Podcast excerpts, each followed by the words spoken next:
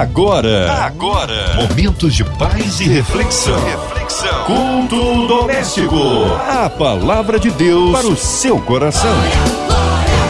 Ótima noite para você que está ligado aqui no 93. Está começando o nosso culto doméstico, mais um momento especial onde a palavra de Deus será dita, pregada e você certamente tocado, porque onde a palavra de Deus está, não tem como ela voltar vazia. E é nessa certeza, nessa fé que a partir de agora iniciamos o nosso culto doméstico para você participar também com a programação da 93. Tá bom? Hoje para falar com a gente, né, para trazer a palavra de Deus, o pastor Sil Farney da comunidade evangélica de Mesquita. Pastor Sil Farney, boa noite. Boa noite aos queridos ouvintes da Rádio 93, aqui sintonizados no nosso culto doméstico.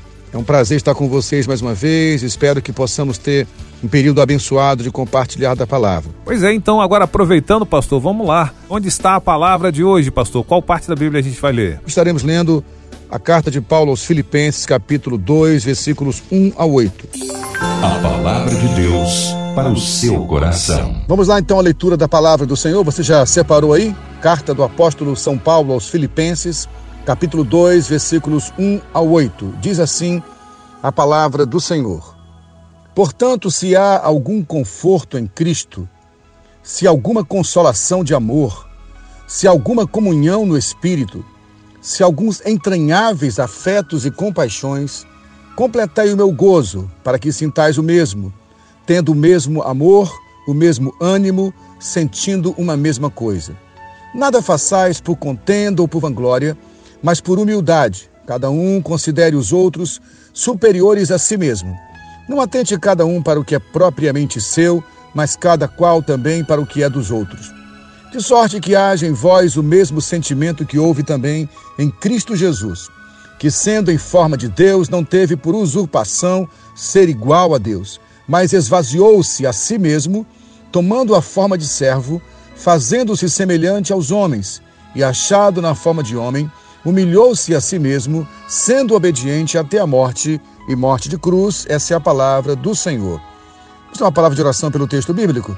Senhor Deus, eu quero pedir que nesses minutos que passaremos aqui compartilhando a tua palavra, o Senhor nos dê sabedoria e discernimento, para que de forma clara e inteligível entendamos o que o Senhor diz para nós nessa, nessa noite. Oro assim, Pai, em nome de Jesus. Você pode dizer amém?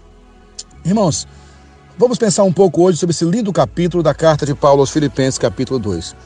Há muitos textos na palavra que eu amo, e esse é um deles que eu amo profundamente, onde o apóstolo Paulo traz uma revelação muito clara de um, de um cenário de humilhação e de serviço proposto pelo Cristo. Muitas pessoas falam que querem ser servos de Deus, mas de fato entendemos o que é ser um servo? Cristo é o modelo servil pleno e perfeito e completo. Aqui no capítulo 2 da carta que Paulo escreve à igreja em Filipos, ele nos orienta como esse serviço precisa ser. Sabe, eu sirvo ao Senhor desde meus 11 anos de idade, agora no dia último dia 2 de outubro eu completei 54 anos. Portanto, são 43 anos servindo ao Senhor. 43 anos que eu passei sempre envolvido na igreja, pela graça do Senhor, envolvido no ministério. Já servi em tudo que você pode imaginar na igreja. Já fui zelador da igreja, já trabalhei com crianças, com adolescentes, com jovens, com missões, com evangelismo, com escola bíblica dominical. Já fui auxiliar de trabalho na querida Assembleia de Deus, diácono, presbítero, pastor. E tenho servido ao Senhor dessa forma desde a minha meninice. E eu tenho visto muita coisa boa na igreja, mas também muita coisa ruim. E uma das coisas ruins que eu tenho percebido muitas vezes no ambiente da igreja é que nós confundimos o serviço ao Senhor com o trabalho humano, onde há muitas vezes competição. Quando na verdade o espírito que deve guiar o serviço ao Senhor entre os irmãos não é a competição, mas a cooperação, operar com. E isso só é possível se tivermos de fato um coração de servo. Aqui no segundo capítulo da carta de Paulo aos Filipenses, Paulo aponta qual modelo serviu perfeito, que é o próprio Cristo aquele que é aquele que nos ungiu com a sua unção. E Paulo começa então, vamos ler um pouquinho de forma textual esse capítulo, dizendo: Portanto, se há algum conforto em Cristo, se alguma consolação de amor, se alguma comunhão no Espírito, se alguns entranháveis afetos e compaixões. Eu quero firmar essa expressão linda que eu fiz questão de ler aqui na Almeida Corrigida Fiel: é, entranháveis afetos. Sabe, irmãos, nós precisamos voltar aos afetos entranháveis na relação da igreja. Muitas vezes há competição na igreja, porque os afetos são afetos é, estranhos que muitas vezes vivemos, de inveja, de disputa. Mas quando Paulo fala de entranháveis afetos, ele fala de entranhas, de algo que vem do nosso mais profundo interior. Nós precisamos voltar a ter esses afetos na igreja. Nossas relações têm que ser movidas por afetos entranháveis, de compaixões. Depois ele fala: completem o meu gozo, para que sintam o mesmo, tendo o mesmo amor, o mesmo ânimo, sentindo uma mesma coisa. E aí ele depois recomenda: portanto, não façam nada por contenda ou por vanglória, mas por humildade. E aí ele define o que é o conceito de humildade, de humildade, perdão. Cada um considere os outros superiores a si mesmo.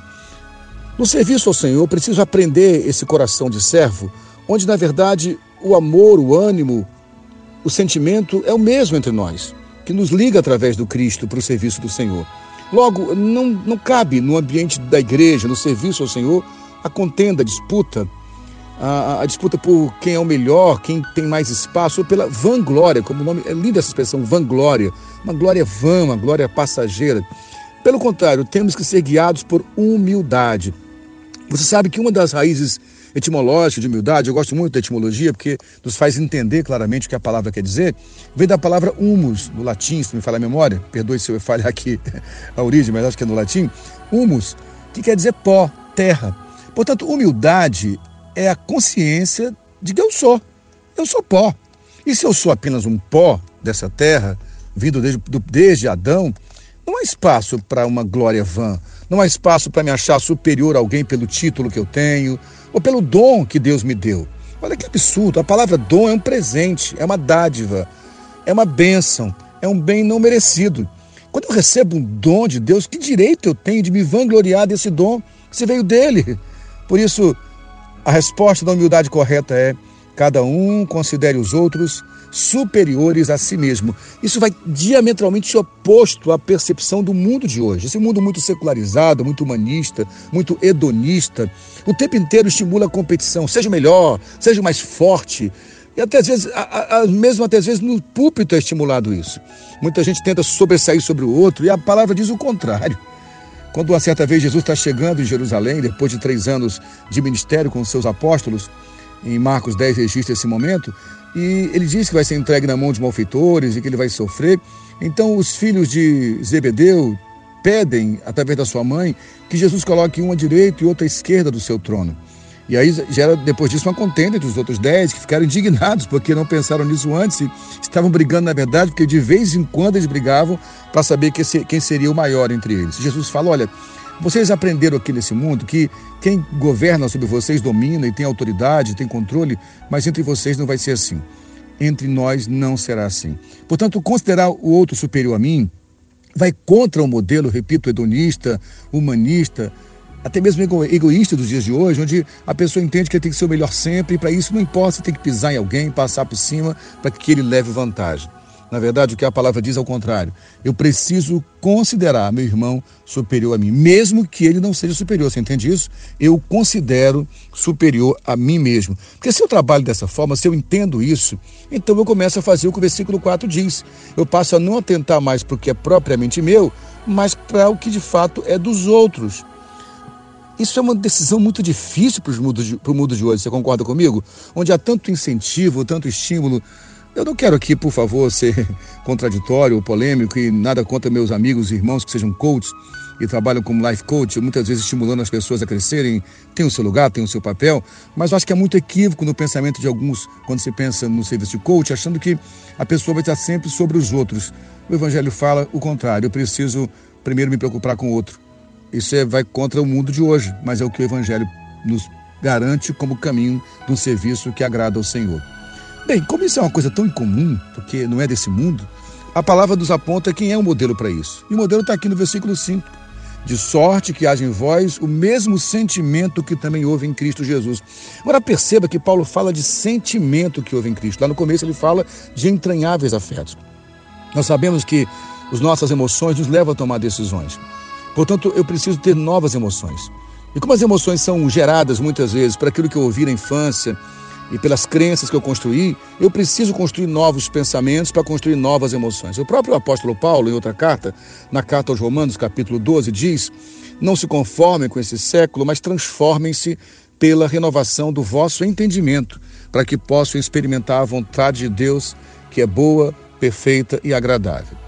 Assim, meus amados e queridos irmãos, o que a palavra nos orienta aqui na carta aos Filipenses, capítulo 2, é que eu preciso realmente ter o sentimento que houve em Cristo Jesus. Então vamos lá.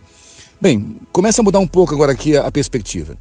Então, quando eu falo de serviço, de liderança servil, a expressão liderança servil é uma expressão já usada há algum tempo, não só na igreja, também no mundo corporativo, desde o final do milênio passado, final do século XX. Mas qual é o modelo real de um líder servo? Muita gente que se aparenta líder servo faz isso de forma estratégica para ganhar lucro, algum dividendo. dividendo. Na verdade, Paulo diz que haja em vós o mesmo sentimento que houve também em Cristo Jesus. Ele é o modelo do líder servo. Que modelo é esse? Esse Cristo Jesus, é, ele diz aqui no versículo 6, que sendo em forma de Deus, não teve por usurpação ser igual a Deus, mas esvaziou-se a si mesmo, tomando a forma de servo, fazendo-se semelhante aos homens. E achado na forma humana de homem, humilhou-se a si mesmo, sendo obediente até a morte e morte de cruz. Fique bem atento a isso aqui agora. A proposta do Evangelho no serviço ao Senhor, para que não haja um espírito de competição, de inveja, de disputa e de cooperação, aliás, de entranhável afeto, é que o mesmo sentimento que houve em Cristo haja em nós. Cristo era Deus, mas ele despiu-se da sua glória, desceu do lugar mais alto e desceu para o lugar mais baixo. O que o texto diz aqui, de forma linda e filosófica, Jesus fez isso na prática, porque Jesus, ele foi muito intencional. Tudo que Jesus fazia tinha intensidade e intencionalidade. Então, de forma intencional, por exemplo, ele declara que é o Cristo na Cesareia de Filipe. Onde é que ficava a Cesareia de Filipe? No extremo norte de Israel, no final da Galileia, perto da terra dos gentios, próximo à nascente do Rio Jordão, no norte do país. E ali é um paradoxo. Ele está no norte, no lugar mais alto, porém distante do local que parecia ser o mais sagrado, que era o templo que ficava em Jerusalém. Então, longe da estrutura religiosa judaica, longe da, do símbolo de poder do judaísmo, ele fala que edifica a sua igreja. E logo depois que ele edifica a sua igreja e afirma que é o Cristo, filho do Deus vivo, ele desce, porque ele fala: quem quiser vir após mim, siga-me. Siga-me até onde? Até a cruz porque ele desce do norte, no extremo norte da Galileia, até o sul na Judéia.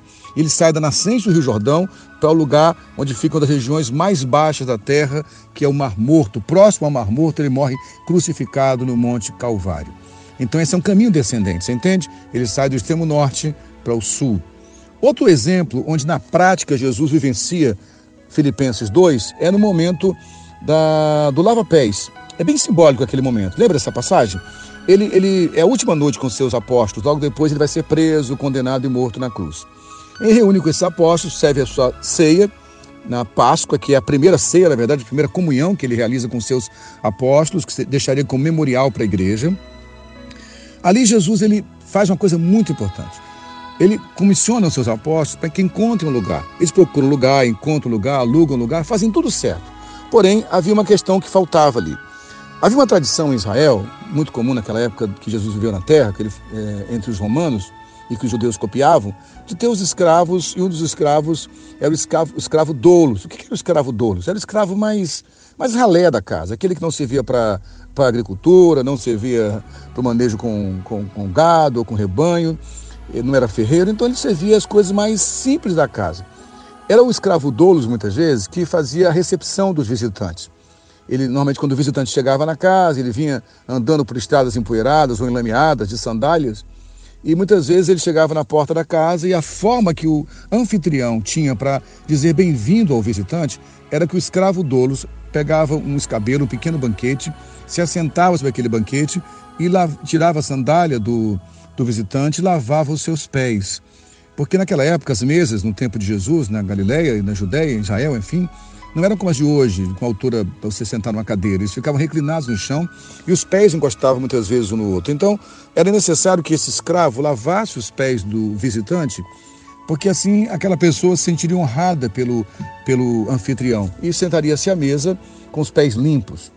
Pois bem, quando os apóstolos encontram o local para fazer a comunhão, a Páscoa, que seria a última Páscoa e a primeira ceia com eles, em Jesus, eles organizaram tudo, porém esqueceram de contratar o doulos, o escravo.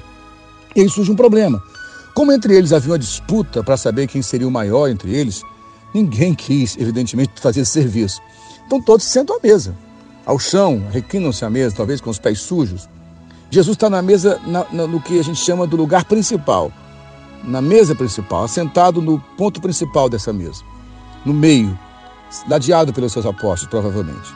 De repente ele se levanta, inesperadamente, os apóstolos entendem o que ele está fazendo, ele sai daquele lugar, é o que o texto diz.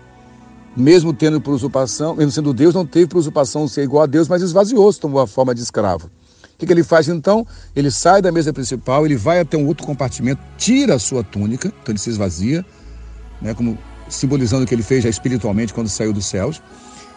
Cinge a sua toalha com uma, a sua cintura com a toalha, perdão, pega uma bacia com água e se assenta com um escravo para lavar os pés dos seus apóstolos. Então ele literalmente fez o que o texto de Filipenses diz. Ele esvaziou-se de si mesmo, esvaziou tirando a sua túnica, tomou a forma de escravo e se humilhou da forma mais humilde que podia, se assentando para lavar os pés dos seus apóstolos. Isso foi tão interessante que eles estranharam. Pedro disse: Não, não faças comigo, porque eu que tinha que lavar os teus pés. Ele falou: Pedro, se eu não lavar os teus pés, você não tem parte comigo. Depois ele fala: Vocês agora não entendem, mas um dia vocês vão entender, vocês vão fazer o mesmo que eu estou fazendo com vocês. Tudo que Jesus fez, saindo da Galiléia para a Judéia, e nessa última Páscoa, saindo da posição da mesa principal para sentar-se num banco como escravo, apontava de fato para a maior das missões dele, quando ele largou o seu trono de glória e desceu à terra, a forma humana. Então, o Deus eterno, o Deus que, eh, que não existe mais é, o Pai da eternidade, desejou fazer esse feto e embrião no ventre de uma jovem Maria, aguardar o tempo de gestação e nascer com qualquer humano, crescer com qualquer humano esperar os 30 anos de idade para ter autonomia para sair da casa dos seus pais terrenos, para só depois começar o seu ministério. Mas o principal desafio era ele agora sair do trono e ir até a cruz do Calvário, porque ele foi obediente até a morte e morte de cruz. Quando Paulo enfatiza morte de cruz, os contemporâneos que leram essa carta, as pessoas que viviam naquela época, sabiam o que significava morte de cruz. Era a morte mais humilhante que poderia acontecer. Era a morte para os piores criminosos. Era a morte das pessoas mais perversas. Ele morreu a pior morte que poderia haver. Portanto, meus amados irmãos, a mensagem que Filipenses 2 deixa para nós é: Deus nos chamou para uma missão linda. Estamos diante de um país cheio de egoísmo, cheio de disputas, Estamos vivendo um tempo acirrado, estamos às portas de mais um pleito eleitoral. E muitas vezes, nesse tempo de eleições, eu tenho visto irmãos nossos se degladiando. Durante essa pandemia terrível, com tantas mortes acontecendo, ainda há pessoas disputando por ideologias. Um mundo cada vez mais cheio de ideologias e cada vez mais maniqueísta, tendo o lado bom e o lado mal, cada vez mais indo para os extremos. E esse extremismo que divide o mundo causa muitas vezes disputa até entre os irmãos. A palavra de Deus para nós nessa noite, nesse culto doméstico, é: sejamos servos. Servos ao modelo do Cristo, que esvaziou-se a si mesmo, tomando a forma de escravo. Muitas vezes, para cuidar de um irmão, para levá-lo a caminhar, eu vou ter que sair do meu lugar. Muitas vezes, mesmo tendo razão, eu vou abrir mão da razão pelo irmão mais fraco. É fazer aquilo que Paulo disse em outro texto, né? suportando os fracos nas suas fraquezas. Precisamos de mais misericórdia, de mais entranháveis afetos. Precisamos de uma igreja que volte a viver os relacionamentos assinados pelo Cristo, de amor, de compaixão, de misericórdia. Eu faço esse apelo aqui nesse momento, enquanto ouvimos essa palavra. Sabe, meus amados irmãos, a violência está em volta de nós em todos os âmbitos possíveis. Nós precisamos de uma igreja que pregue misericórdia e que pregue amor mas que não pregue com teoria, nem com belos discursos ou belos sermões, mas que vivam na prática uma vida de relacionamento de amor e de serviço mútuo. Muitas pessoas falam, eu quero ser servo de Deus, como eu falei no começo. Mas entendemos, entendemos de fato o que é ser servo de Deus? Em outro texto, a palavra diz que Deus não pode ser servido por mãos humanas como quem precisasse de alguma coisa. Como então um Deus que não pode ser servido por mãos humanas vai ser servido por nós? Só tem um jeito, irmão. Eu só sirvo a Deus servindo os meus irmãos. Por isso, nós insistimos muito nisso. A igreja precisa entender o seu lugar. A humanidade, a natureza geme aguardando a manifestação, a revelação dos filhos de Deus, daqueles que são parecidos com seu Pai, que têm o mesmo sentimento e que são que vivem encontros de entranháveis afetos, onde, é, onde há um ambiente capaz de um, de fato, cuidar do outro, abrir mão dos seus próprios direitos pelo direito do seu irmão. Isso não é utopia, irmãos. Isso é a mensagem do Evangelho. Que o Espírito Santo de Deus comunique ao teu coração essa palavra. Que você entenda claramente que o Senhor está te chamando para um serviço ao Senhor que envolve um coração de servo do sentido total da palavra. Se você essa semana for provocado por alguém e alguém te tratar como escravo, diga para si mesmo: Obrigado, Senhor, pelo privilégio de ser reconhecido como escravo, porque é isso que eu sou, um escravo do teu amor, servindo os meus irmãos nas suas necessidades. E assim, assim como aconteceu com Cristo, o Senhor glorificará o teu nome um dia, meu irmão, porque a palavra é clara quando diz: Humilhai-vos, Pai, pois debaixo da potente mão de Deus, para que a seu tempo ele vos exalte. Amém. Amém, glória a Deus. Essa é a palavra de Deus que sempre traz um renovo, né? Que bom, pastor. Obrigado. Deus continue te abençoando profunda e ricamente. Agora é hora da nossa oração e tantos pedidos que nós temos e nós gostaríamos de incluir, inclusive, né, os nossos ouvintes, todos que participam com a gente, que neste momento precisam de uma oração, precisam de um agir de Deus. Não podemos esquecer também do nosso senador Harold de Oliveira, todas as pessoas que nos ouvem, nós entregamos agora, tá, pastor? Pedimos essa oração que o Senhor possa fazer agora em nome de Jesus. Glória a Deus, meus irmãos. Vamos orar agora então, depois da palavra que recebemos. Una-se a minha oração, se estiver agora ouvindo esse programa, em casa, em um hospital, no seu carro, através do aplicativo de um dial, onde estiver ouvindo esse momento, vamos orar juntos? Pai, eu te louvo e te agradeço pelo tempo que tivemos de ouvir a tua palavra.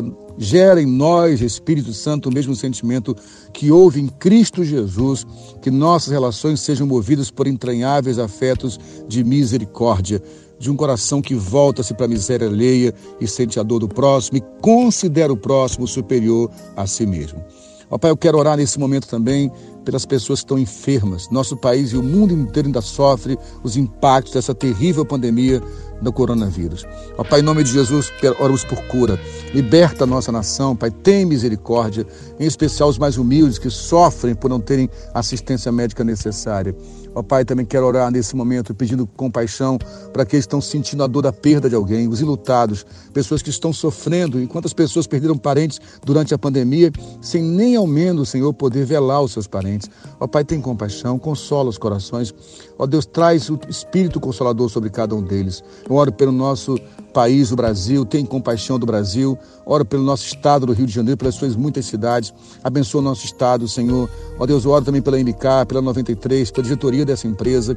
Que eles sigam tementes ao Senhor, que eles saibam o papel que eles têm como investidores no reino e que não se percam no meio desse sistema tão corrompido que vivemos no mundo de hoje. Que a tua graça e o teu amor seja sobre todas as famílias. Assim eu oro e creio, Pai querido, no nome santo de Jesus.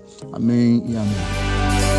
Maravilha, estamos chegando já ao finalzinho do nosso culto doméstico. Eu gostaria de agradecer ao pastor Sil Farney, da comunidade evangélica de Mesquita. Pastor, muito obrigado pela sua presença mais uma vez aqui no culto doméstico. Sempre um prazer receber o pastor e ouvir a palavra que Deus tem falado através de você. Tá bom, pastor? Tem aí os seus contatos, por favor, passa pra gente. Mais uma vez, obrigado, Cris, que sempre faz contato conosco, talvez também a Luciana, que fez contato.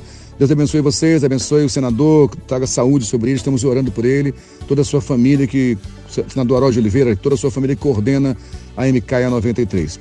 Um abraço a todos. Deixa aqui o convite, se quiser conhecer a nossa comunidade, que nós temos o privilégio de servir como pastor, a nossa paróquia aqui, a comunidade evangélica de Mesquita, na Avenida Coelho da Rocha, 2146, em Rocha, Sobrinho Mesquita. Temos toda quarta-feira, 8 da manhã, consagração, toda quinta, às 7 e meia da noite, culto de cura e libertação. E todo domingo, durante a pandemia, às 9 da manhã e às 10h45 da manhã, culto de celebração ao Senhor. É um prazer vir estar conosco. Se você quiser fazer contato comigo, você pode me achar também no Instagram, Silfarne, S-Y-L, aquele sinalzinho underline, depois F-A-R-N-E-Y. não sou assim tão ativo em redes sociais, mas está lá no meu Instagram.